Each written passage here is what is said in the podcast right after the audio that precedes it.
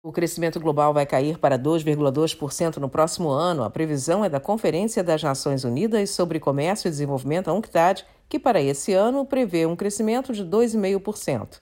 Segundo a agência da ONU, se não houver mudanças urgentes em políticas, o mundo poderá viver uma recessão global, para a qual já caminha. Os dados são do relatório Comércio e Desenvolvimento 2022, divulgado nesta segunda-feira. Os movimentos da política monetária e fiscal nas economias avançadas podem causar não só uma recessão global, mas também estagnação prolongada, levando a danos piores do que a crise financeira de 2008. Segundo o documento, choques de oferta, queda nos índices de confiança do consumidor e de investidores, além da guerra na Ucrânia, provocaram uma desaceleração global e desencadearam pressões inflacionárias. Algumas medidas, como o aumento da taxa de juros de bancos centrais pelo mundo, devem levar a um corte ainda maior no crescimento.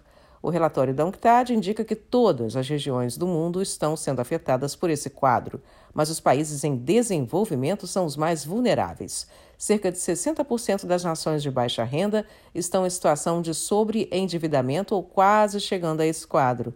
A agência da ONU afirma que as instituições financeiras internacionais precisam aumentar urgentemente a liquidez e estender a mais países o alívio da dívida real. Já as economias avançadas devem limitar o aperto fiscal.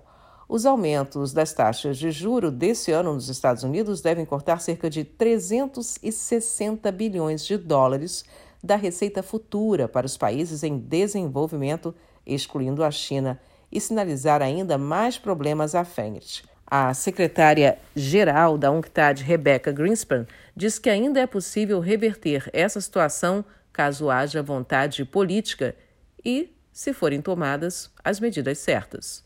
Da ONU News em Nova York, Mônica Grayle.